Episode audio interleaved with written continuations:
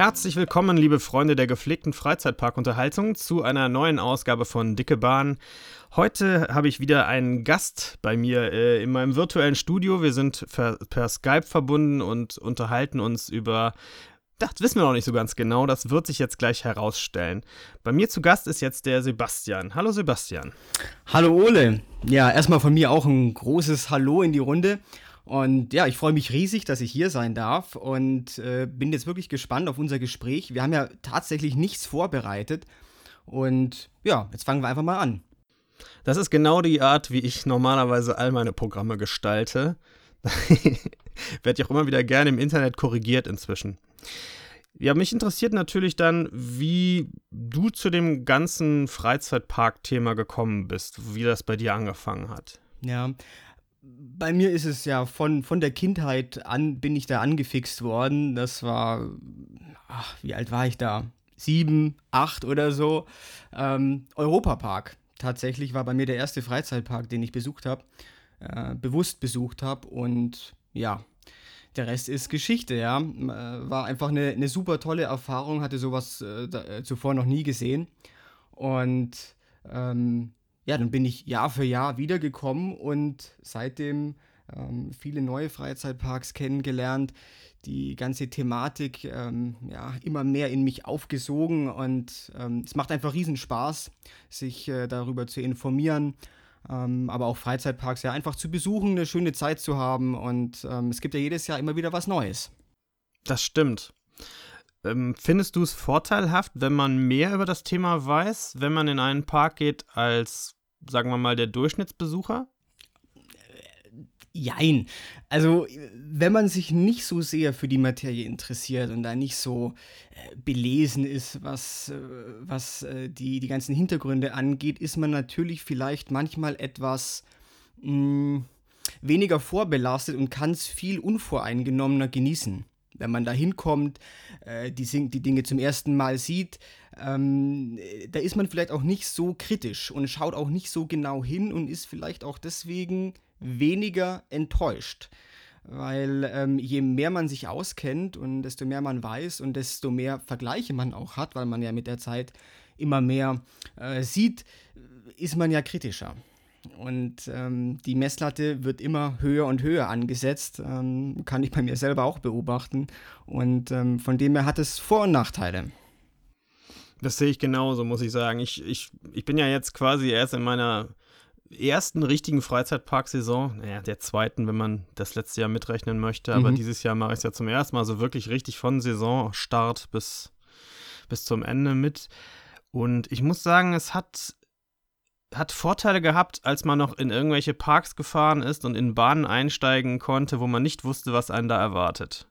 Heute weiß ich im Normalfall ungefähr schon, was mich erwartet und ich habe einen Eindruck, was für ein Hersteller das ist und wie dann eventuell die, die Bahn so fahren wird. Äh, ja, das, das fand ich vorher schöner, aber auf der anderen Seite bleibt es auch nicht aus, wenn man irgendwas leidenschaftlich verfolgt, dass man dann irgendwann auch so eine Art, ich will nicht sagen Fachidiot wird, aber zumindest dann so viel Fachkenntnisse da mitbringt, dass es, das bleibt, wie du sagst, nicht aus, dass man vergleicht. Ja, und nicht, nicht nur vergleicht, aber wenn man natürlich sich, sich gut auskennt, äh, bringt man natürlich auch ein, ein, anderes Auge mit, ja. Und äh, vor allem in gut gemachten Freizeitparks, es gibt ja so viel zu entdecken an Kleinigkeiten, an Details, im Theming, ähm, in, in der Technik, die, die verwendet wird. Ähm, da hat sich ja irgendwer irgendwann mal was dabei gedacht, ja, und irgendein Detail eingebaut. Und das finde ich dann oft schade, wenn ich dann mit Leuten unterwegs bin, die, ja, die sich, die, machen wir mal, ja, die dann nicht, nicht, nicht so tiefer in der Materie drin sind, die, die übersehen das, ja, und die nehmen das nicht äh, in, in dieser Tiefe wahr, ähm, wie jetzt jemand, der sich wirklich äh, auskennt und äh, mit wesentlich offeneren Augen ähm, zum Beispiel durch so einen Wartebereich durchgeht, ja, oder einfach auch eine Attraktion fährt. Ähm, da finde ich es dann schon schöner, wenn man genau hinschaut und einfach mehr entdecken kann. Und dann glaube ich, ist auch das Fahrterlebnis ein wesentlich äh, intensiveres. Das glaube ich auch, aber auf der anderen Seite haben diese Leute eben auch die Möglichkeit, sich einfach äh, durch so einen Parktag so fließen zu lassen, ohne jetzt äh, vielleicht immer die kleinen Neuerungen suchen zu müssen oder die vielleicht auch die, die, die negativen Seiten an so einem Freizeitpark zu betrachten. Das, den Eindruck habe ich ja hier in Deutschland sehr stark, dass sich dann auf die, auf die Sachen, die nicht gut laufen, fokussiert wird. Mhm. Ja. Das ist dann so, naja, es ist ein zweischneidiges Schwert, muss ich sagen. Ja, vielleicht auch so ein bisschen so ein deutsches Phänomen, diese Meckerkultur und dieses sich immer wieder äh, beschweren müssen über, über Dinge, die äh, ja eigentlich nicht beschwerenswert sind. Ähm, aber ja, ist auch ein Punkt, ja. Das ist ja dann auch sehr interessant, wenn man sich ein bisschen besser mit dem Freizeitpark-Thema auskennt, auch international, dann, dann bekommen solche Kritikpunkte ja auch eine ganz andere Relation. Ja. Wenn ich jetzt zum Beispiel höre, es ist so teuer geworden, dann denke ich, ja, guck dir mm. doch mal die mhm. Preise in den USA oder so an, was du da für einen Freizeitparktag bezahlst. Da kannst du hier in Deutschland aber ganz froh sein. Guter Punkt, guter Punkt. Also äh, Geld ist das erste Thema, wo ich auch immer wieder feststelle, ähm, meckern auf ganz hohem Niveau hier. Ähm, und das zweite ist, ist das Thema Wartezeiten. Ich habe auch den Eindruck, dass unheimlich viele Menschen also ganz kritisch reagieren, wenn die Wartezeit auch nur äh, jenseits der 30-Minuten-Grenze ist. Ähm, und auch da im internationalen Vergleich ähm, äh, sind wir ganz schön verwöhnt. Da muss ich leider sagen, das geht mir inzwischen ähnlich. Ja. Aber das äh, hat auch damit zu tun, dass ich jetzt halt so viel im Herbst und im Winter in den Parks war mhm. und da dementsprechend wenig Publikum ist. Und ähm, das wird jetzt für mich sehr interessant. Also ich weiß noch nicht genau, wann dieses Gespräch hier ausgestrahlt wird, deutlich nach Saisonbeginn jedenfalls. Aber wenn ich jetzt die ersten Saisontage machen werde, werde ich sicher nicht mehr fünf bis zehn Minuten an manchen Bahnen anstehen können, so wie ich das jetzt im Dezember teilweise noch hatte. Stimmt. Wie hoch ist deine Wartetoleranz? Was würdest du sagen? Was, was machst du noch mit? Das kommt drauf an, würde ich sagen, reden wir ob, wir, ob wir von Bahnen reden, die ich schon zigmal gefahren bin, mhm. oder bei einer neuen Bahn. Sagen mhm. wir mal bei einer neuen Bahn, weil das viel interessanter ist für so, ein, für so einen Durchschnittsbesucher. Mhm. Hm. 90 Minuten vielleicht, wenn ich, wenn ich was sehr, sehr gerne fahren möchte, was ich noch nicht kenne. Okay. Aber als, sagen wir jetzt so, als Standard-Park-Enthusiast, äh, oh je, das darf ich auch nicht laut sagen, aber ich glaube, bei einer halben Stunde werde ich, schon, werd ich schon unruhig, muss ich sagen. Ja. Ja, ja. ja aber äh, stimmt, stimmt schon. Also es hängt ganz äh, stark davon ab, was, was für eine Attraktion ist es, wie gut kennt man sie, wie oft ist man sie schon gefahren. Ähm, oder ist es ein absolutes Highlight, ähm, wegen dem man vielleicht sogar extra angereist ist? Ja, soll es ja auch geben, dass man ähm, wegen einer Attraktion irgendwo hinfährt, weil die ganz, ganz toll sein soll. Ähm, und dann wird man sich ja wohl nicht von 90 Minuten abhalten lassen. Also zumindest würde es mir so gehen. Das, das sehe ich genauso. Ich werde jetzt wahrscheinlich im Sommer ähm, nach Wallaby Holland fahren mhm. für Untamed. Und da kann es natürlich gut sein, dass ich anderthalb, zwei Stunden warten muss aber ich fahre dann auch gezielt dafür hin. Ja. Dementsprechend stelle ich mich von vornherein darauf ein, dass ich lange warten muss. Und ein Aspekt, der mir gerade noch eingefallen ist, ich finde es auch entscheidend, ob man alleine ist oder ob man mit mehreren Leuten unterwegs Auf ist. Auf jeden Fall. Ja. Wenn ich mit mehreren Leuten da bin, kann ich natürlich, dann nehme ich mehr Wartezeit in Kauf, weil man sich unterhalten kann. Aber wenn ich da alleine rumstehe, dann denke ich so, oh, ich will jetzt Achterbahn fahren.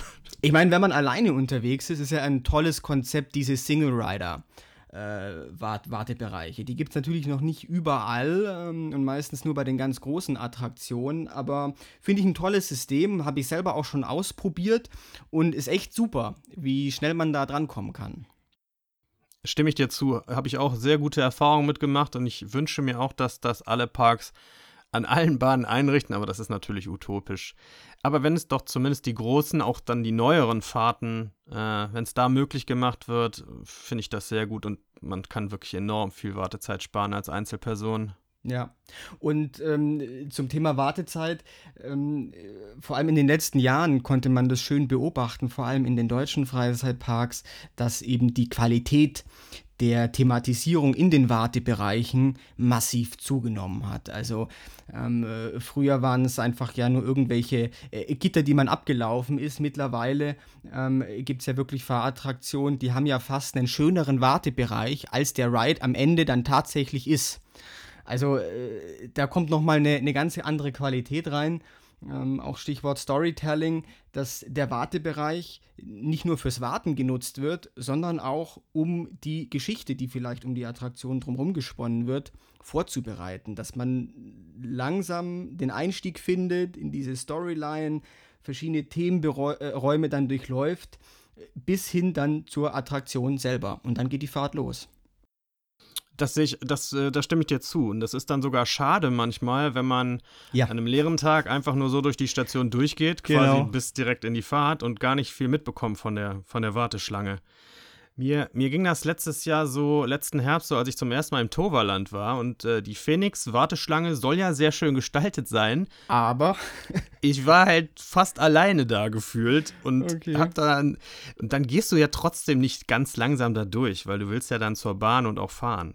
Sollte man sich vielleicht mal vornehmen. Das muss ich mir mal vornehmen Hab für ich weitere auch schon Lehre. Gemacht. Habe ich auch schon gemacht. Äh, man kassiert dann ganz irritierte äh, Blicke von, von Leuten, die dann äh, hinter einem angerannt kommen. Ja, ich lasse sie dann immer vor. Äh, aber die, die können das nicht, nicht verstehen, warum man da äh, belämmert da, da rumtorkelt und links und rechts guckt, anstatt endlich mal vorwärts zu laufen. Aber habe ich auch schon gemacht. Das, das hatte ich jetzt auch wieder ein paar Mal. Ich mache ja dann manchmal auch Fotos ne, für, für diverse Zwecke. Ja, klar. Ähm, da bleibe ich natürlich ruhig stehen und gucke mir das an und die Leute gucken in der Tat immer merkwürdig, aber die, sollen sie machen, können ja auch ruhig vorgehen, stört mich nicht. Ich lasse die auch gerne vorbei. Ich, ich, will ja auch jetzt nicht darauf pochen, jetzt hier den Verkehr aufzuhalten. Was ich auch manchmal schade finde, ich habe es vor allem im Europapark schon einige Male beobachtet, nämlich wenn wenig los ist, werden die Wartebereiche teilweise massiv abgekürzt. Ähm, und vor allem bei den Attraktionen, wo es dann wirklich ja schöne Themenräume auch gibt, dass man äh, an denen nicht mal vorbeikommt, gar nicht die Möglichkeit hat durchzulaufen, finde ich persönlich dann immer recht schade. Aber gut, ich kann es auch verstehen, dass man, wenn wirklich gar nichts los ist, die Leute dann erstmal eine halbe Stunde durch die ganzen Tunnel durchjagen will. Ähm, ist natürlich auch nicht zielführend dann. Aber es ist trotzdem schade für die Leute, die da jetzt nur einmal hingehen, weil Fall. sie die Sachen niemals gesehen haben werden. Und wenn sie, müssen sie in ein paar Jahren vielleicht nochmal wiederkommen. Ne? Ähm, einen Punkt wollte ich noch ansprechen, den du gerade hattest, dieses, manchmal sind die Warteschlangen fast schöner als die Fahrten selbst. Mhm. Warst du schon mal im Moviepark im Lost Temple? Nee da ist in der Tat die Warteschlange viel, viel schöner als die Fahrt, die da am Ende steht. Aber das ist wirklich definitiv so. Das ist eine ganz tolle Hinleitung mit, mhm. mit diversen Räumen und ganz viel Ausstattung und einer Storyline. Mit, mit Schauspielern wird das unterstützt. Und dann kommst du in die Fahrt und denkst, was, das war's? Okay. Also das, das ist dann irgendwie auch sehr schade, wenn man das so toll aufbaut und dann ja. am Ende ja. aber die Fahrt so enttäuschend ist. Naja. Ja. Also so sollte es nicht gemacht sein, ja. Also ich finde, der, der Ride muss immer noch die Krönung des Gesamterlebnisses sein. Also so soll es natürlich im perfekten Zustand sein. Aber ähm, passiert dann häufiger bei Attraktionen, ähm, die den Wartebereich erst viele, viele Jahre nach Eröffnung nachrüsten. Da merkt man dann auch so einen Qualitätsgap manchmal, dass dann der Ride noch relativ alt äh, und wenig thematisiert ist und dann einen, einen Tip-Top-Wartebereich hat. Fällt dir ein Beispiel ein? Ja, beispielsweise im ähm, Holiday Park. Da gibt es den, ähm, den Sky Scream. Ähm, und der hat erst vor ein paar Jahren, ich weiß nicht genau wann, einen Wartebereich bekommen. Der ist so ein bisschen ja, gruselig aus, aus, ausgemacht, wie so ein, wie so ein Maze an Halloween. Mhm. Ähm, echt cool gemacht und so. Und dann kommst du in, den, in diese Station und ähm, da ist dann einfach, da löst sich dann dieses gesamte Thema und diese Spannung, die sich in diesem Wartebereich aufgebaut hat, äh, in Luft aus. Also wäre ein Beispiel. Davon habe ich Aufnahmen gesehen. Das ist dann mehr so ein blanker Container, in dem man Richtig. da steht plötzlich. Ne? Richtig, ja. genau. Und ich war wirklich hin und weg von diesem Wartebereich, weil der Freizeitpark an sich, der ja, äh, hat sehr unterschiedliche Qualitäten an den einzelnen Attraktionen und äh, ich hatte da nicht viel erwartet, als ich da reingegangen bin und dann war das richtig packend. Also die, der, der, der, Soundtrack war richtig cool und mit so einem Heartbeat im Hintergrund und so ein paar Schockeffekten, also richtig cool und dann kommst du in diese Wellblechhütte und dann, hm. Ich meine, der Ride ist super, die Fahrt hat dann wieder entschädigt für alles, aber der erste Moment war erstmal so eine kleine Enttäuschung. Das finde ich dann auch sehr schade. Das kann ja nicht so schwierig sein, da noch ein bisschen, was weiß ich, zumindest atmosphärisches Licht reinzumachen mhm. oder irgendwie ein bisschen anmalen oder manchmal reicht das ja schon. Das muss ja keine große, äh, keine große Verkleidungsarbeit oder sowas sein. Andererseits ist der Holiday Park jetzt auch kein Park, der äh, Geld in Massen da rumliegen hat. Von daher das ist richtig. Also ähm, von, von dem her, wenn auch bei kleineren Parks immer äh, Kritik geübt wird in den sozialen Medien oder auch sonst wo, ähm, man muss immer gucken, mit, mit welchem Maß misst man da. Und ähm, ich finde es immer schade, wenn dann so äh, kleinere Parks, äh, die sich wirklich auch Mühe geben, ähm, dann so abgestraft werden in den, in den Meinungen der, der Besucher. Ähm, da muss man differenzieren. Also ich bin jetzt auch kein Fan von dem Park, aber einen schönen Tag hatte ich trotzdem. Ich war, ich war da noch nicht. Ich werde da entweder dieses oder nächstes Jahr hinfahren. Ich habe ich hab mir so ein Rabattticket gekauft, was bis mhm. 2020 gültig ist. Also habe noch jede Menge Zeit. Ähm, ich erwarte da auch einfach einen schönen Tag. Und ich habe sogar bei meinen Parkbesuchen bisher, wo ich den Park jetzt vielleicht nicht so toll fand, habe ich trotzdem immer einen schönen Tag, weil mir macht es einfach Spaß, da unterwegs zu sein und mir diese Sachen anzuschauen und selbst eine, das habe ich, hab ich neulich in dem Podcast zum Moviepark schon mal gesagt, selbst eine Bahn, die ich schlecht finde, macht mir irgendwie Spaß. Ja. Weil es ist ja irgendwas, worüber ich mich unterhalten kann mit, mit Leuten oder mit mir selbst anschließend und, und wo, wo ich halt ein Erlebnis quasi mitnehme. Auch wenn das jetzt vielleicht kein Erlebnis war, wo ich sage, toll, dann ist es ja trotzdem ein Erlebnis gewesen. So, so sehe ich das. Auf jeden Fall. Und ähm, gleiches gilt, du hast es auch schon angesprochen, äh, in den Wartebereichen, ob man jetzt allein ist oder mit einer Gruppe unterwegs ist. Ähm, vor allem, wenn man mit einer Gruppe unterwegs ist. Also ich hatte schon den, den größten Spaß in, in irgendwelchen äh, kleinen Bootsfahrten oder so, die jetzt wirklich nicht den Schauwert haben und nicht so aufregend sind. Aber wenn du mit den richtigen Leuten unterwegs bist, kann selbst sowas einen Riesenspaß machen.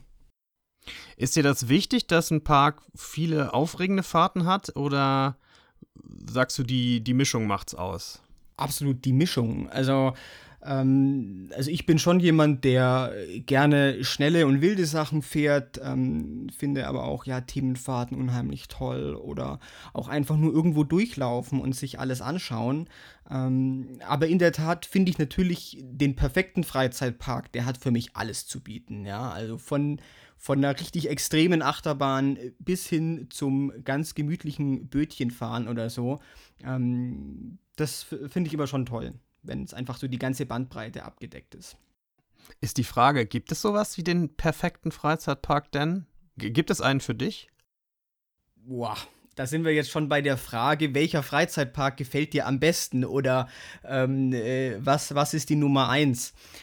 Ganz schwierige Frage, weil es so viele Parks gibt, die, ähm, die ihren eigenen Stempel aufdrücken oder die ganz besondere Schwerpunkte haben und die für sich äh, einfach in sich perfekt sind von der gesamten Konzeption her. Ähm, da gibt es wirklich einige, von denen ich sagen würde, sie sind, ähm, also perfekt an sich gibt es ja nicht, aber die einfach unheimlich toll sind. Ja, ich, ich sehe es auch so. Ähm ich, ich habe jetzt ja noch nicht die Masse an Parks, dieses Jahr kommen noch ein paar dazu, aber ich finde schon, dass es. Es hat natürlich auch mit der persönlichen Erwartungshaltung zu tun, was, was man von so einem Park möchte.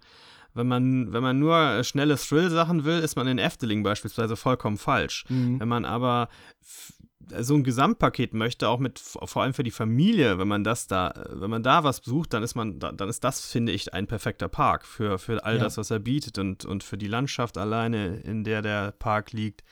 Ja. Ähm, ich, deswegen, ich tue mich da auch sehr schwer, wenn mich Leute fragen, was ist der beste Park?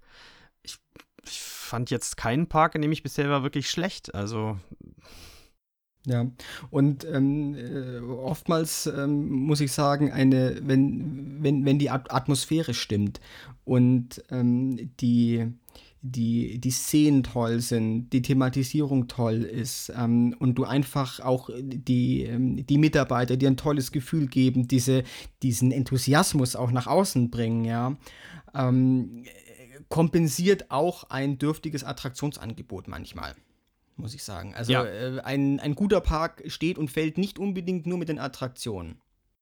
ganz meine Meinung. Das äh, finde ich auch merkbar, ob ein Park daran interessiert ist, den Leuten einen schönen Tag zu bereiten, mit, mit allem, mit, mit, äh, den, mit dem Personal, mit vielleicht ein bisschen äh, Street, Street Acting oder wie das heißt, also mit so ein bisschen Straßenaction, mhm. was weiß ich, was man alles machen kann, oder ob man echt den Eindruck hat, ja, das ist halt hier der 79. Park, der ja. zu Kette XY gehört. Und so sieht es ja auch aus. Überall Vernachlässigung und die Mitarbeiter wirken auch nicht besonders äh, motiviert. Wobei ich auch sagen muss, jeder hat mal einen schlechten Tag. Ich würde das jetzt keinem vorwerfen, wenn das einmal passiert.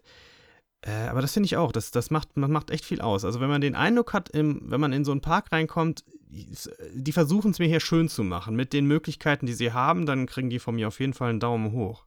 Ja, auf jeden Fall. Und ähm, klar, du sagst ja, jeder hat mal einen schlechten Tag, auf, auf jeden Fall. Aber ich finde, du, du merkst das schon in, in Summe dann dem Park an, ob die Mitarbeiter entsprechend geschult sind und ob die auch dahinter stehen, hinter dem, was da ähm, geboten wird und für was der Park im Einzelnen dann auch steht.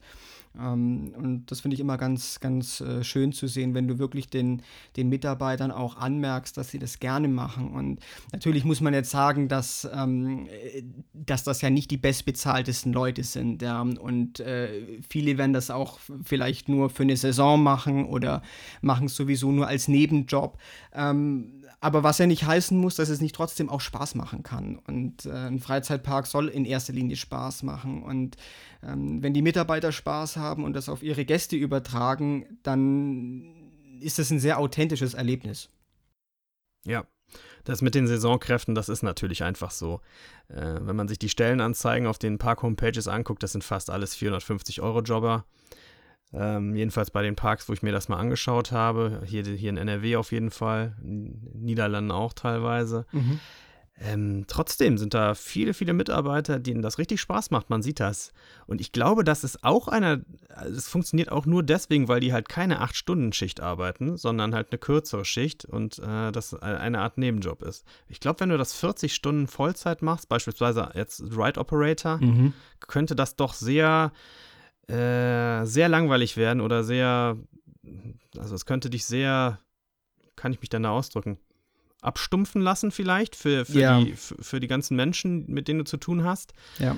Ähm, ja. Also es gibt ja, ähm, im, im Europapark ist mir das beispielsweise aufgefallen, da gibt es schon so ein paar Typen, die, die sehe ich jedes Jahr an ein und derselben Attraktion, ja.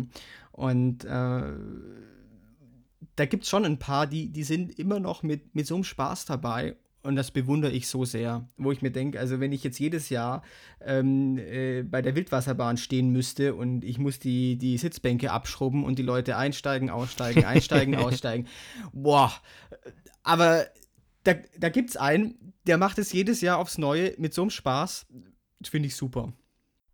Die, die scheinen hier in Deutschland auch dann eher an ihren Stationen zu bleiben, habe ich den Eindruck, ne? Also ja, also ich habe ich hab mal gehört, dass sie ähm, schon so ein Rotationssystem auch haben, eben um diese Abstumpfung äh, dem, dem entgegenzuwirken, aber ähm, irgendwie scheint es auch nicht für alle zu gelten, weil ich halt auch schon häufiger ähm, wiederkehrende Gesichter gesehen habe an ein und denselben Attraktionen. Den Eindruck habe ich jetzt nämlich auch, muss ich sagen. Wenn ich mir jetzt allerdings Vlogs ansehe aus anderen europäischen Parks beispielsweise, da rotieren die teilweise im Tagesbereich so durch die Leute. Sind drei Stunden an der Attraktion, dann drei Stunden an der anderen. Das siehst du hier nicht so. Ja. Naja, ob das vorteilhaft ist oder nicht, keine Ahnung. Die werden sich da schon was bei gedacht haben. Ja, auf jeden Fall. Und es ist ja nicht nur die, die Tätigkeit, die ja schon sehr eintönig ist. Äh, es gibt ja durchaus Attraktionen, die einfach einen unheimlich nervigen Soundtrack haben.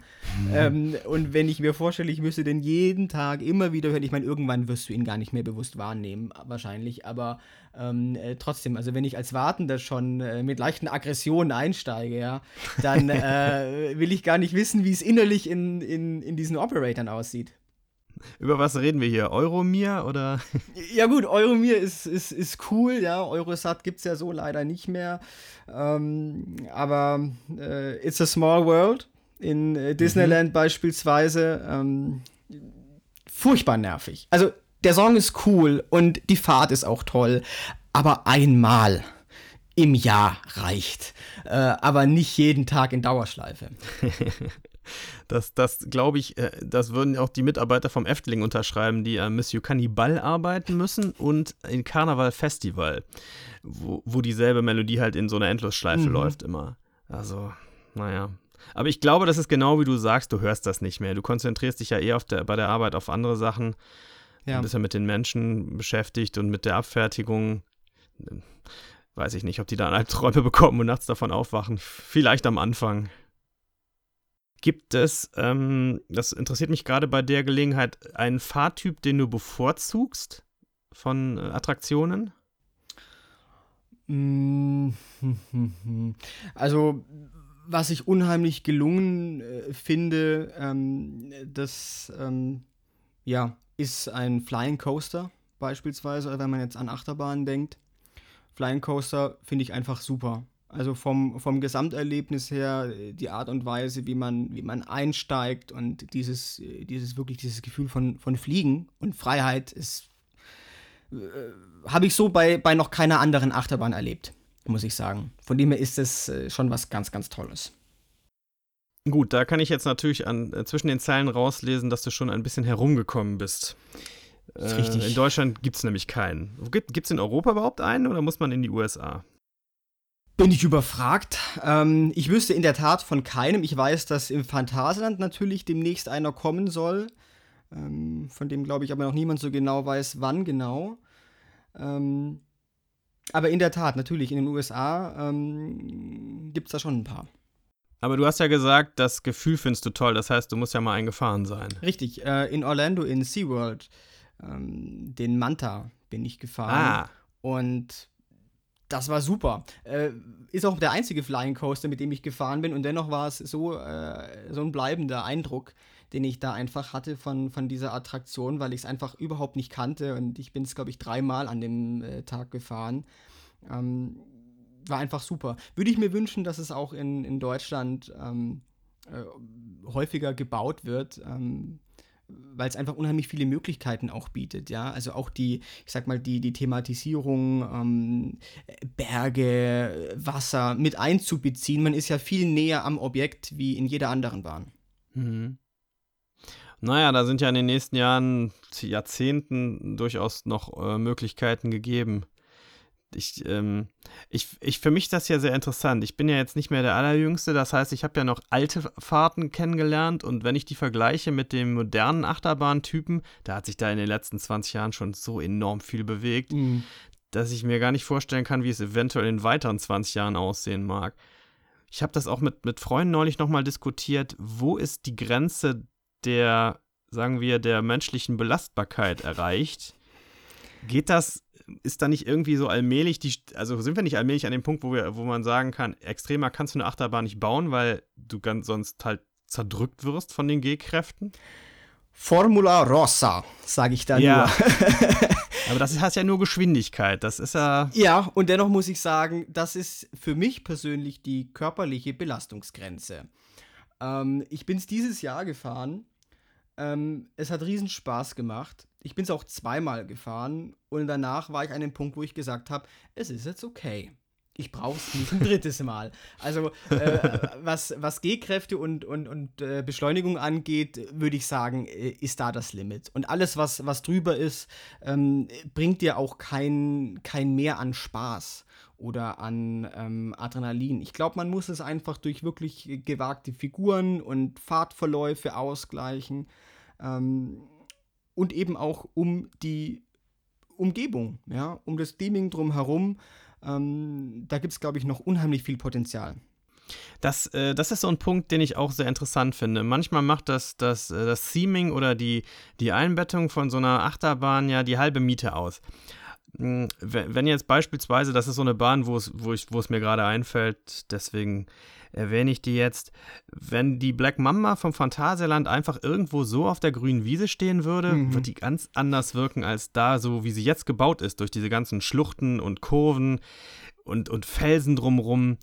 Da, das, das hat also schon, das macht mindestens 50 Prozent des Fahrspars aus. Oder bei, bei Taron.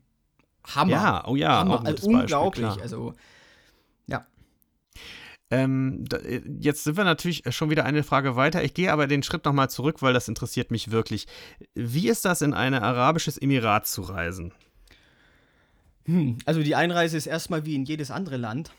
Äh, sehr, sehr unkompliziert. Ähm, ähm, ja, also es ist eigentlich sehr unkompliziert, muss ich sagen. Äh, es war, es war, eine, war eine gute Erfahrung. Es ist alles top organisiert. Es ist alles sehr sauber, alles sehr modern. Ähm, äh, alles sehr ruhig, ja, unaufgeregt, auch die ganze Security und, und so weiter. Die ähm, Mobilität ist, äh, vor allem in Dubai, ist, ist super. Also natürlich mit dem Auto, äh, das ist schon Pflicht, würde ich sagen. Ähm, äh, kommt man prima von A nach B. Es ist alles top ausgebaut. Und auch die Freizeitparks sind alles super leicht ähm, erreichbar. Ähm, es sind ja auch kaum Leute da, deswegen sind auch die Parkplätze äh, freie Auswahl, ja. Also man hat, muss nicht in irgendwelchen Staus stehen oder so oder sich um, um den letzten Parkplatz prügeln oder so. Also ist alles sehr, sehr entspannt. Da fällt mir noch ein Punkt ein, den ich eben schon erwähnt haben wollte beim Toverland, der passt hier aber gerade gut zu.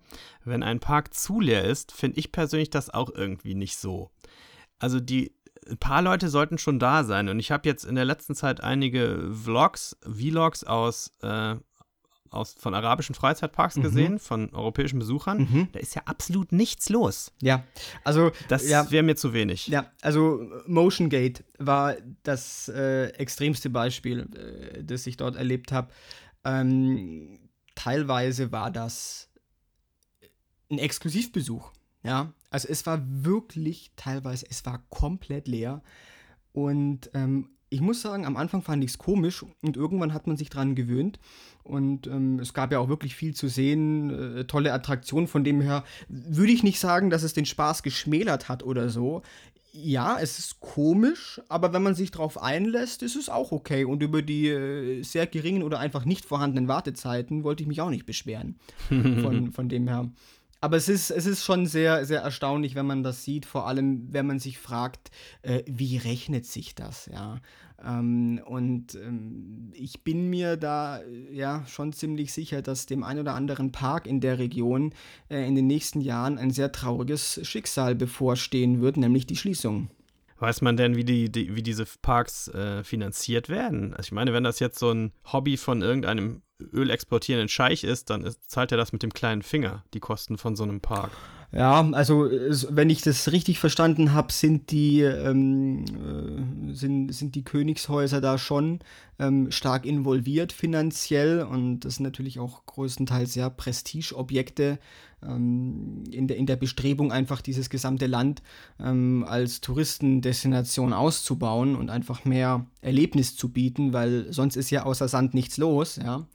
Ähm, aber trotzdem, also wenn, wenn man die, die Dimensionen sieht, die, die Größe, die Anzahl an Mitarbeitern, die da abgestellt sind, die einfach nichts zu tun haben, ähm, kann ich mir nicht vorstellen, äh, dass das äh, über Jahre hin bezuschusst wird.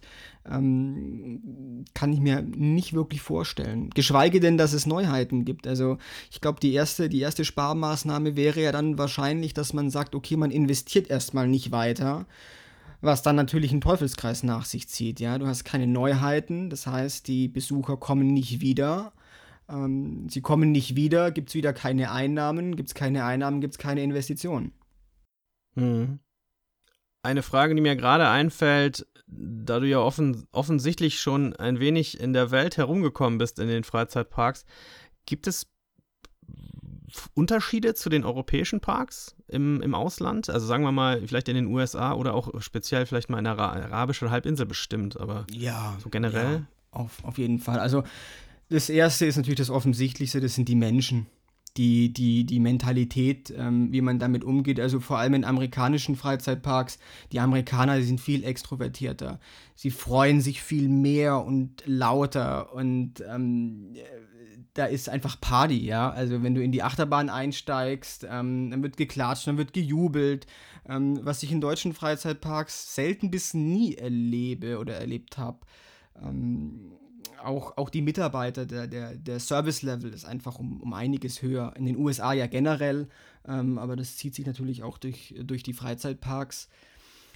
Ähm, ja, und ansonsten, da schenken sich die Emirate mit den Amerikanern nicht viel. Es ist halt auch irgendwo größer. Man merkt, dass einfach wesentlich mehr Geld locker gemacht wird, um die ganzen Sachen zu realisieren.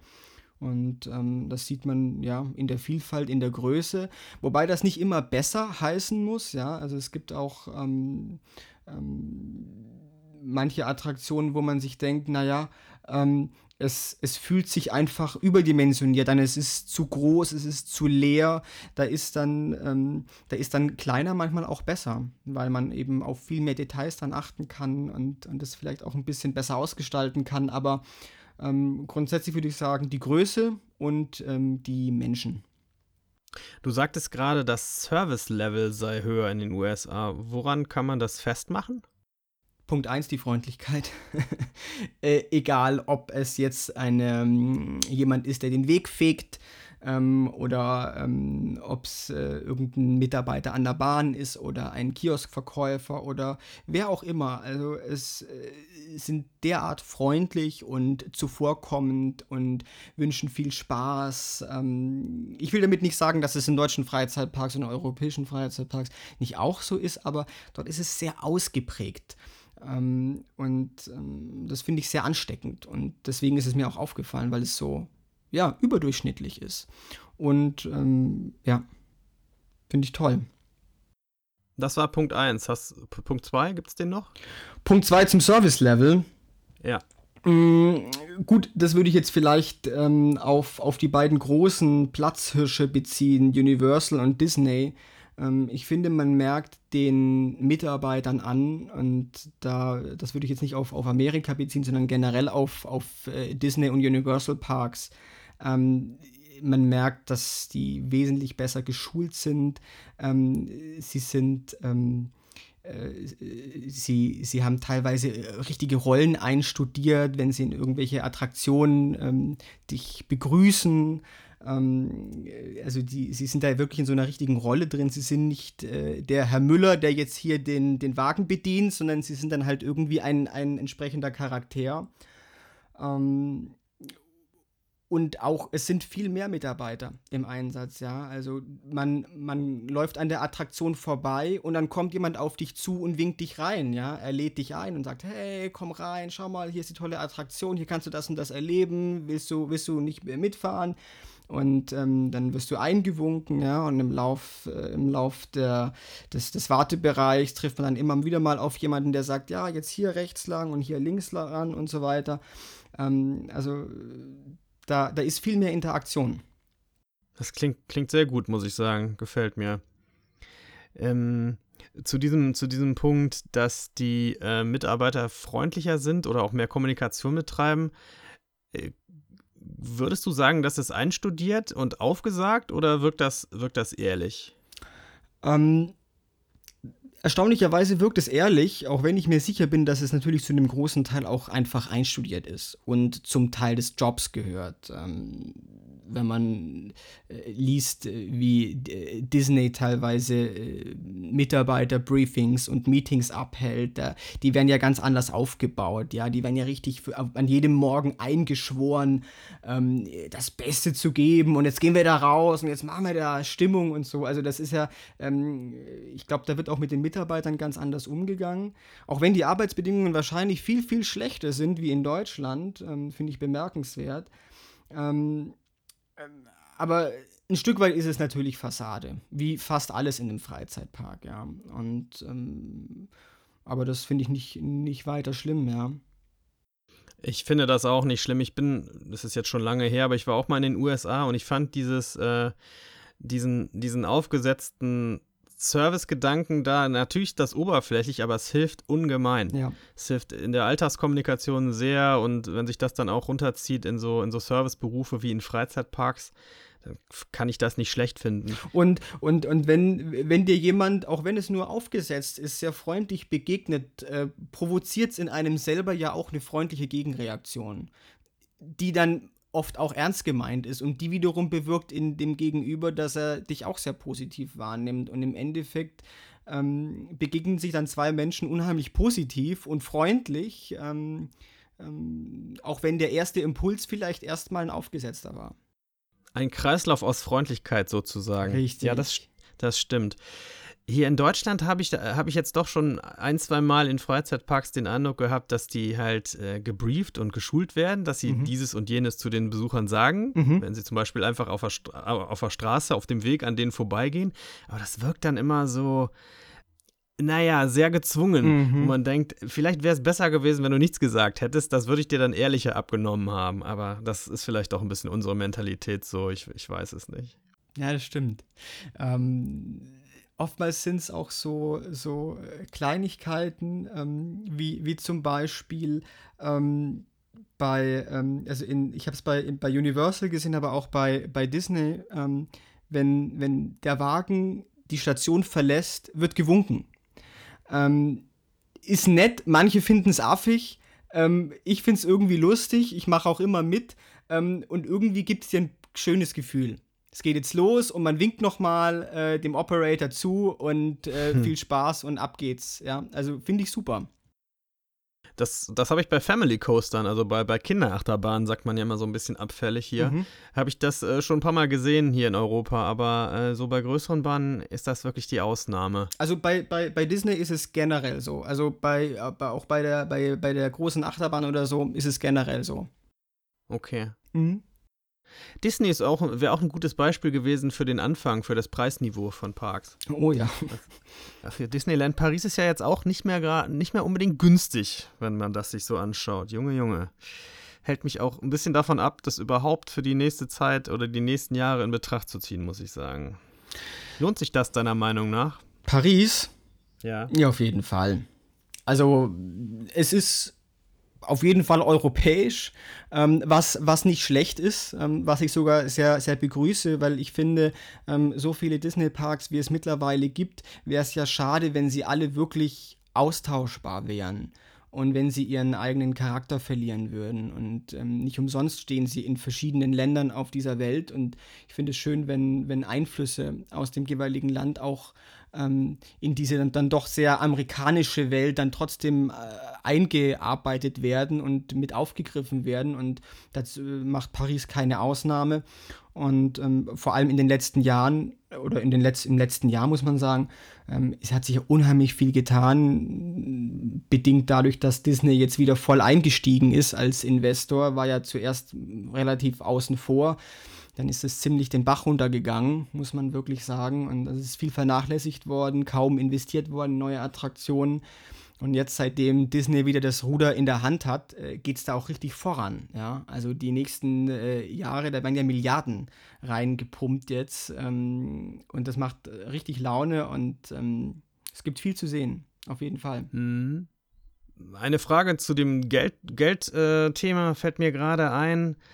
Was hältst du denn von dieser neueren Entwicklung, dass Freizeitparks auch immer mehr zu Eventveranstaltern werden, Schrägstrich zu Hotelkettenbetreibern oder zu Hotelbetreibern? Stichwort Resorts, ja ähm, finde ich eine ganz, ganz tolle Entwicklung, muss ich sagen. Ich meine, natürlich der Gedanke, der dahinter steht, ist erstmal Geld, Geld, Geld. Ähm, man will natürlich die, die Reiseziele oder die, die Aufenthaltsdauer verlängern. Es sollen keine Tagesausflugsziele mehr sein, sondern äh, Wochenendausflugsziele oder vielleicht sogar noch länger. Das geht natürlich nur mit einem breiteren Angebot. Ähm, und da fängt natürlich dann auch die Übernachtungsmöglichkeit an. Ähm, und wenn es gut gemacht ist, ist es eine, eine ganz tolle Sache, weil im Endeffekt die, die Story, die du in dem Park erlebst, die Welt, in der du dich da befindest, wenn die rüber transportiert wird in ein, in ein Hotel, ähm, und du die, diese Welt, also ohne Brüche, praktisch dort weitergestrickt wird, ähm, hebt das, das Gesamterlebnis ähm, ziemlich an muss ich sagen. Also von dem her ähm, finde ich das sehr schön, wenn es, wenn es gut gemacht ist. Ähm, und äh, es ist natürlich nicht nur mit Hotels, du hast jetzt auch schon Events angesprochen. Oder auch die, die äh, Saison-Events, wenn man zum Beispiel an die Halloween-Season denkt oder Weihnachten oder so. Ähm, äh, in der Tat, also es motiviert schon häufiger zu kommen, weil auch wirklich viele neue äh, Sachen zu erleben sind und eine ganz eigene Atmosphäre, eine ganz eigene Stimmung. Ja? Also vor allem Weihnachten ist ja, glaube ich, sind wir uns alle einig, ähm, wenn so ein Freizeitpark ein richtig tolles Weihnachtsevent macht, ist das natürlich ganz toll. Finde ich auch. Und ich frage mich auch, wie haben die Parks denn früher überlebt, als sie ein halbes Jahr geschlossen hatten? Ja. Äh, das muss, das muss anders finanzierbar gewesen sein zu diesen Zeiten. Heute kommst du damit nicht mehr durch, wenn du den Park nur sechs Monate oder so offen hast oder vielleicht sieben. Das stimmt. Auch wenn man natürlich sagen muss, ähm, ja, äh, Ganzjahresbetrieb versus Saisonbetrieb äh, bringt natürlich Vor- und Nachteile mit sich. Ja, also ähm, gut, ein halbes Jahr ist wahrscheinlich sind die wenigsten Freizeitparks äh, geschlossen. Man versucht dann gerade äh, in den Winter hinein die, die Saison noch auszudehnen und so weiter. Aber ein paar Monate machen dann schon noch viele äh, den Laden dicht, ja, und bringen ihre Sachen auf Vordermann. Ähm, aber natürlich, wenn Freizeitparks ein ganzes Jahr geöffnet haben, ist es natürlich schön für den Besucher aber bringt natürlich Herausforderungen mit sich und unter anderem auch Einschnitte für den Besucher, Stichpunkt ähm, geschlossene Attraktion wegen Wartung. Ja. Auf der anderen Seite wird das ja, also Efteling ist so ein Beispiel, wo mir das einfällt, die kommunizieren das wirklich Monate im Voraus, mhm. wann welche Attraktion äh, renoviert, saniert, überholt wird und für wie lange geschlossen ist, voraussichtlich natürlich kann ja immer mal eine Verzögerung auftreten. Das kann man ja dann als Besucher auch einkalkulieren. Wenn man sagt, ich möchte unbedingt diese Fahrt fahren, dann suche ich mir einen anderen Monat aus als den, wo sie gerade geschlossen ist. Aber ähm, ich, ich, da hast du natürlich recht, dass das ist halt äh, Vor- und Nachteil gleichzeitig. Ja, das stimmt. Vor allem, ich meine, wenn, wenn dann teilweise Schließungen eben nicht nur ein paar Wochen sind, sondern wirklich, ähm, ja, also wenn es nicht nur Wartung ist, sondern auch wenn Attraktionen einfach, ja, umthematisiert werden oder erweitert werden oder so, dann kann das schon mal bedeuten, dass sie über Monate hingeschlossen sind.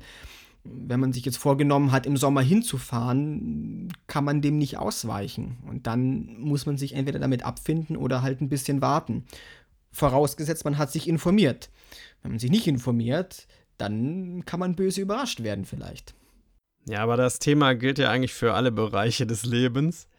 Und äh, davon unabhängig kann dir das ja auch einfach so passieren. Die Attraktion ist eigentlich in Betrieb, du fährst hin, die hat an dem Tag einen technischen Defekt, dann hast du auch Pech gehabt. Ja, das stimmt schon. Aber wenn ich jetzt an Europapark zum Beispiel denke, ähm, da ist es so, da wäre mir nicht bekannt, dass Attraktionen während der, während der Saison ähm, aufgrund von Renovierung oder, oder solchen Geschichten geschlossen gewesen wären. Also wenn ich mich nicht irre, dann war das immer so, wenn, wenn sie zu hatten, dann haben sie das alles gemacht und so weiter. Ähm, und wenn auf ist, ist in der Regel auch alles geöffnet. Abzüglich natürlich Störungen und, und so weiter. Wenn da was ist, da hat man natürlich keinen Einfluss drauf. Ja, das, äh, das, da gehe ich mit. Also, das ist auch so mein Eindruck. Ich, ich bin ja jetzt eigentlich erst seit 2015 wieder so, dass ich ein bisschen gucke, was Freizeitparks so machen, aber jetzt, ich weiß noch nicht genau, wann dieser Podcast hier veröffentlicht wird. Ihr werdet das wahrscheinlich alles in der Retrospektive hören, aber das Phantasialand macht jetzt zum ersten Mal auf und hat eine Attraktion bis zum Sommer wahrscheinlich geschlossen. Das äh, ist, ist neu.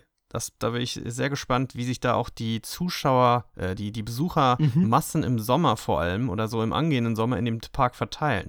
Weil dieser Temple of the Nighthawk, um den es jetzt gerade geht, der mhm. umge umgerüstet wird, der hat halt sehr viel Kapazität gehabt, wo viele Leute äh, mitfahren konnten. Und der Park ist wirklich nicht groß und hat keinen Platz, um Leute in großen Massen auf Wegen und Plätzen unterbringen zu können. Also das wird sehr spannend.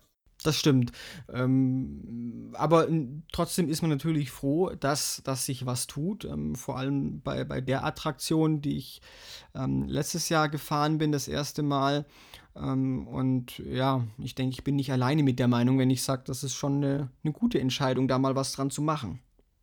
Ja, das äh, ist ja so ein Lieblingsthema innerhalb der deutschen Freizeitparkszene, mindestens aber innerhalb der Phantasialand-Gemeinde, äh, sage ich mal dieses Ding ist halt sehr umstritten und äh, alle trauern den alten Zeiten nach, möchten irgendwelche Veränderungen. Jetzt sind die Veränderungen wahrscheinlich aber auch wieder nicht recht, die gerade ja, ja. kommt. Ja, es ist immer. Also ich möchte, manchmal denke ich, ich würde nicht Parkbetreiber sein wollen. Nee, nee. Oder aber, wenn ich Parkbetreiber wäre, dann würde ich es genauso machen, wie Herr Löffel hat vom Phantasialand. Ich würde diesen ganzen YouTuber-Fankreis-Rummel, den will ich komplett ignorieren und mich um die ganzen Leute kümmern, die nicht diese Szene darstellen, mhm. sondern die wirklich mein, mein, mein Tagesgeschäft ausmachen.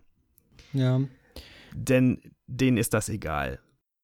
Ja, ja, we weiß ich nicht. Also äh, ich, ich, ich fände auch ein, auch ein guter, guter Weg, ähm, wenn man die die, die, die Fans, vor allem auch die, die online sind, einfach auch mitnimmt auf, auf diesem Weg hin zur, zur neuen Attraktion. Ja. Ich will damit nicht sagen, dass man sie einbezieht, das wäre ein Riesenchaos, das kann man nicht machen, aber ähm, wenn man einfach sehr transparent berichtet über die nächsten Schritte, äh, die man vielleicht vorhat ähm, und das auch so ein bisschen erklärt, so ein bisschen hinführt auch an, an, die, an die Veränderungen, die anstehen, dann kann man da, denke ich, auch, auch gut ähm, ähm, gute Stimmung machen und auch äh, gewinnen bei den Leuten, die es vielleicht auf Anfang, äh, auf Anfang an vielleicht nicht ganz verstehen, warum das jetzt passiert. Naja, das stimmt schon. Ich meine, die größeren YouTuber haben ja auch echt eine enorme Reichweite inzwischen. Und äh, die komplett zu ignorieren, ist vermutlich auch nicht die beste Entscheidung, die man treffen kann. Da muss man wahrscheinlich so einen gangbaren Mittelweg wählen. Ja, aber ich gebe dir insofern recht, dass äh, wenn die Attraktion dann mal läuft und sie ist geöffnet, ähm, wird kaum einer dann vor Ort sagen, nein, damit fahre ich jetzt nicht. Ähm, also äh, ausprobieren wird es jeder und am Ende wird es auch jeder irgendwie toll finden, da bin ich mir sicher. Ähm, mhm. Von, von dem her ist da meistens immer viel, viel Gejammer und viel Wind am Anfang um etwas, was am Ende dann doch irgendwie ähm, positiven Anklang findet. Ich würde es äh, der Attraktion und, und, dem Park natürlich wünschen, ähm, wenn ich da, und das ist auch ein Beispiel aus der jüngsten Vergangenheit, ähm, das Eurosat-Desaster mir anschaue, ähm, dann ist da natürlich auch vieles sub suboptimal gelaufen in, in der Vergangenheit. Ja. Naja, so ein Freizeitpark ist natürlich auch etwas anderes als so ein kleiner Familienbetrieb mit 20 Angestellten. Das muss man ja auch immer in Betracht ziehen, was da alles schiefgehen kann bei einer Planung, bei diesen riesigen Wirtschaftsvehikeln. Ja. Ja, aber ich finde, ich finde immer entscheidend, ob, ob äh, Parks sowas kommunizieren, was auch vielleicht schiefgelaufen ist, denn ich glaube, die Menschen haben eine ganze Menge Verständnis dafür, wenn man es ihnen vernünftig erklärt. Auf jeden Fall, ja.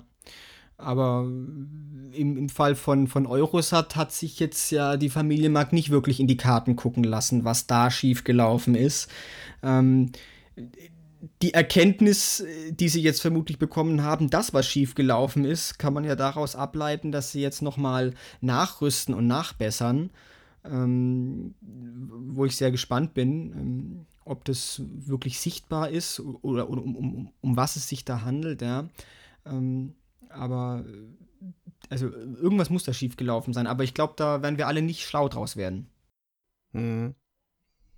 Dann würde ich allmählich zum Ende kommen und dir vielleicht noch ein paar Fragen stellen. Ich vielleicht auch nur noch eine. Ich frage dich mal, was Worauf freust du dich jetzt in unmittelbarer Zukunft, was an neuen Attraktionen, auf welche angekündigt neuen Attraktionen freust du dich am meisten, sagen wir mal so?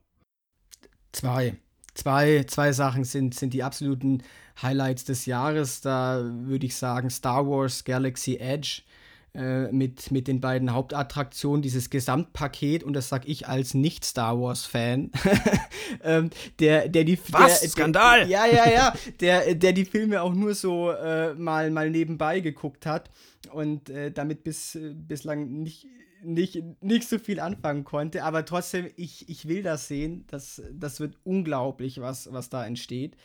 Ähm, und das zweite ist Hagrid's Magical Creatures Motorbike Adventure, sehr sperriger Titel.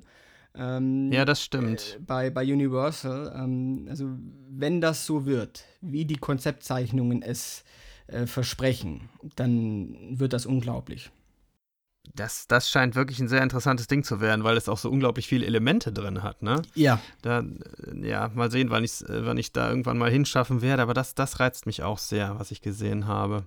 Ja, also, also generell muss ich sagen, äh, hat, hat mich diese gesamte Wizarding World of Harry Potter unglaublich beeindruckt. Ähm, der Detailreichtum, der, der da aufgewendet wurde ähm, und auch die Innovationen, die in den einzelnen Fahrattraktionen stecken, ähm, habe ich so noch nirgends gesehen. Also fand ich unglaublich beeindruckend. Mhm. Dann würde ich dich noch fragen, Gibt es ein Thema, über das du gerne noch sprechen möchtest, was dir gerade so einfällt oder auf der, auf der Seele brennt rund um das Thema Freizeitparks? Ja, ich, mich würde äh, mir, mir noch deine Meinung interessieren äh, zum Thema Rulantica. Das ist ja auch so ein, so ein ganz heißes Eisen, weil es ja wirklich ähm, eine, eine krasse Neuheit ist, also auch im, im europäischen Raum. Ähm, wenn das Ding so werden soll, wie es angekündigt ist, ist es schon für sich einzigartig, muss ich sagen. Ähm, was hast du da für eine Meinung dazu? Bist du da gespannt, äh, was, was da entsteht? Oder lässt dich so eine Wasserwelt ganz kalt? Oder äh, bist du da eher skeptisch? Äh, übernehmen die sich damit vielleicht? Oder, ähm, oder kommt da was ganz Großes auf uns zu? Viele Fragen auf einmal. Ich versuche mal ähm, die letzten erstmal anzugehen. Ich habe schon den Eindruck, dass sie sich das gut überlegt haben, was sie da machen. Ich, ich habe keine Ahnung, wie die Finanzplanung im Hause Mack aussieht, aber ich nehme schon an, dass die vernünftige Wirtschaftspläne gemacht haben und ich, ich glaube, dass das sich rentieren wird. Dann können wir an der Stelle direkt mal zu den Eintrittspreisen kommen. Als ich die gelesen habe, dachte ich, das würde ich nicht bezahlen für einen Wasserpark, auf gar keinen Fall. Jetzt ist natürlich auch die Frage, ich als Einzelperson, der ich jetzt beispielsweise auch keine Kinder habe, für mich ist der Reiz, in so einen Wasserpark zu gehen, etwas geringer. Wenn ich eine Familie hätte, wäre der schon viel größer. Mhm. Prinzipiell, ich habe das nämlich als Kind auch selber schon erlebt, die Vermischung von Freizeitpark und, und Wasserpark äh, im weiteren Sinne in Duinrel in, in, in Niederlanden. Da mhm. gibt es ein Tiki-Bad, heißt das, das ist an diesem kleinen, kleinen Freizeitpark, das ist angeschlossen.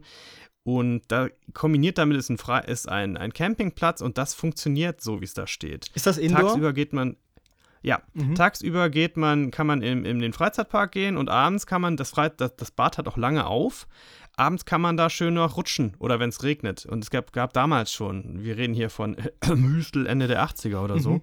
Und selbst da gab es schon acht Rutschen oder sowas und echt spektakuläre Sachen bei, die ich heute noch gut in Erinnerung habe und das hat mir als Kind Spaß gemacht. Deswegen glaube ich, dass auch jetzt sowas wie Rulantica von den, von den Kindern und den Familien gut angenommen wird.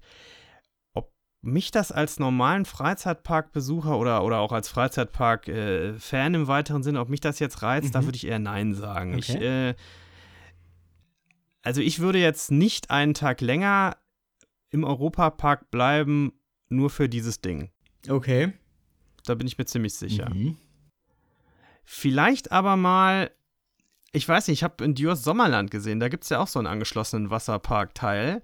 Und ich weiß nicht, mit dieser skandinavischen Atmosphäre und so viel Outdoor-Kram finde ich das irgendwie schon wieder viel reizvoller. Ich, ich, äh, ja, ich, äh, sag niemals nie. Aber so richtig reizend tut mich Rolantica jetzt nicht, muss ich sagen. Ja. Und, und dich? Also, ähm, ich, ich bin ein bisschen skeptisch. Ich sag mal so, also wenn, wenn es so kommt, wie es angekündigt ist, und wenn diese, diese äh, Thematisierung in diesem großen Ausmaß, wenn, wenn die das so machen, ich glaube, dann wird das richtig cool. Ähm, und ich glaube, das ist auch so ein, so ein großes Problem.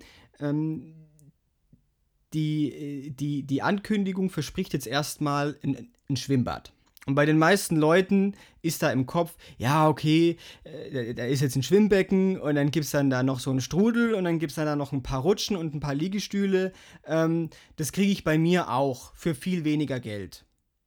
Ähm, und ich glaube, dass Rulantica wesentlich mehr sein will und mehr sein kann.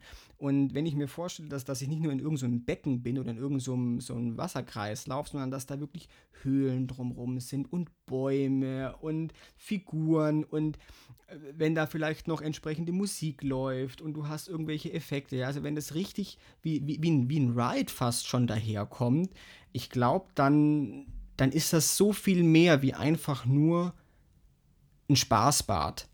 Und dann kann ich mir auch vorstellen, dass man da auch einen ganzen Tag verbringen kann, ohne dass man sich langweilt, indem man einfach nur ähm, diese Stimmung da genießt, ja. Aber wie gesagt, deswegen bin ich noch skeptisch. Ich weiß nicht, also du merkst vielleicht schon, ich habe da eine, eine, sehr genaue Vorstellung ähm, und die, die Erwartungshaltung ist immens hoch.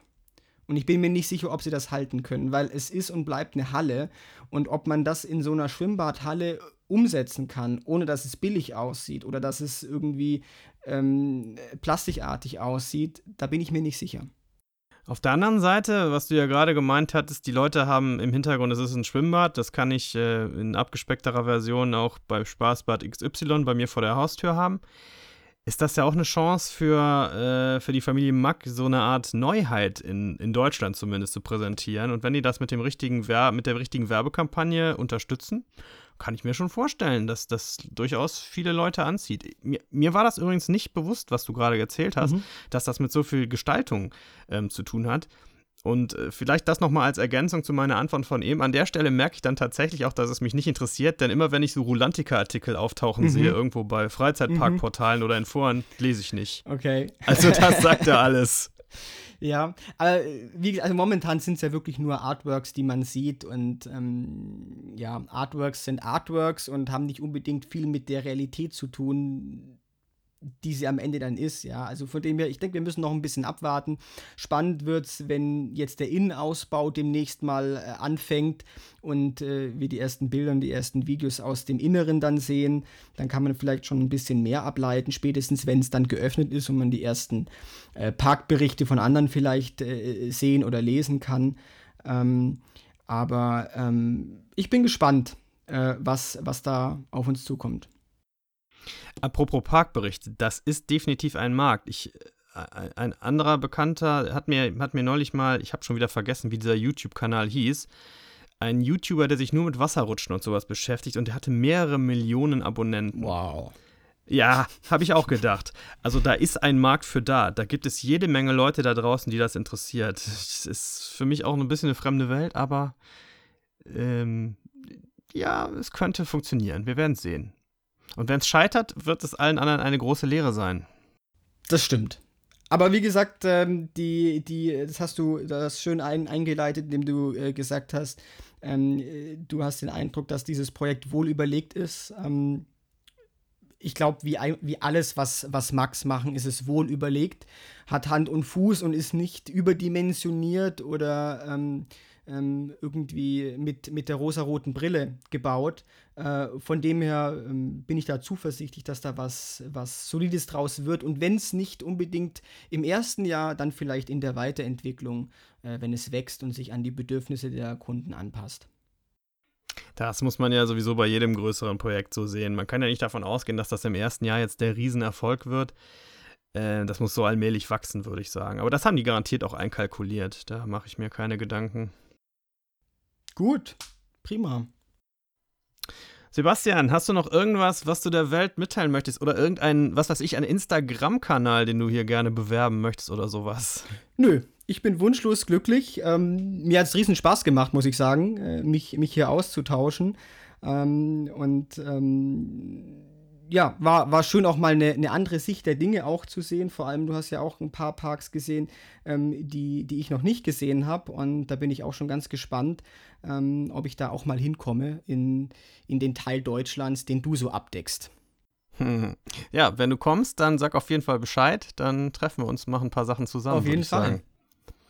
Ich bedanke mich herzlich für deine Teilnahme. Mir hat es auch sehr viel Spaß gemacht. Du warst ein sehr guter Gesprächspartner. Dankeschön, kann ich nur zurückgeben. Und ich bedanke mich natürlich auch bei euch da draußen, dass ihr wieder zugehört habt. Ähm, wenn ihr mögt, kommentiert, äh, liked, äh, shared und was man sonst noch heutzutage so macht. Abonnieren natürlich, ganz wichtig immer. Bitte abonniert. Und äh, ich wünsche euch eine schöne Zeit. Wir hören uns bald wieder. Bis denn. Tschüss. Ciao.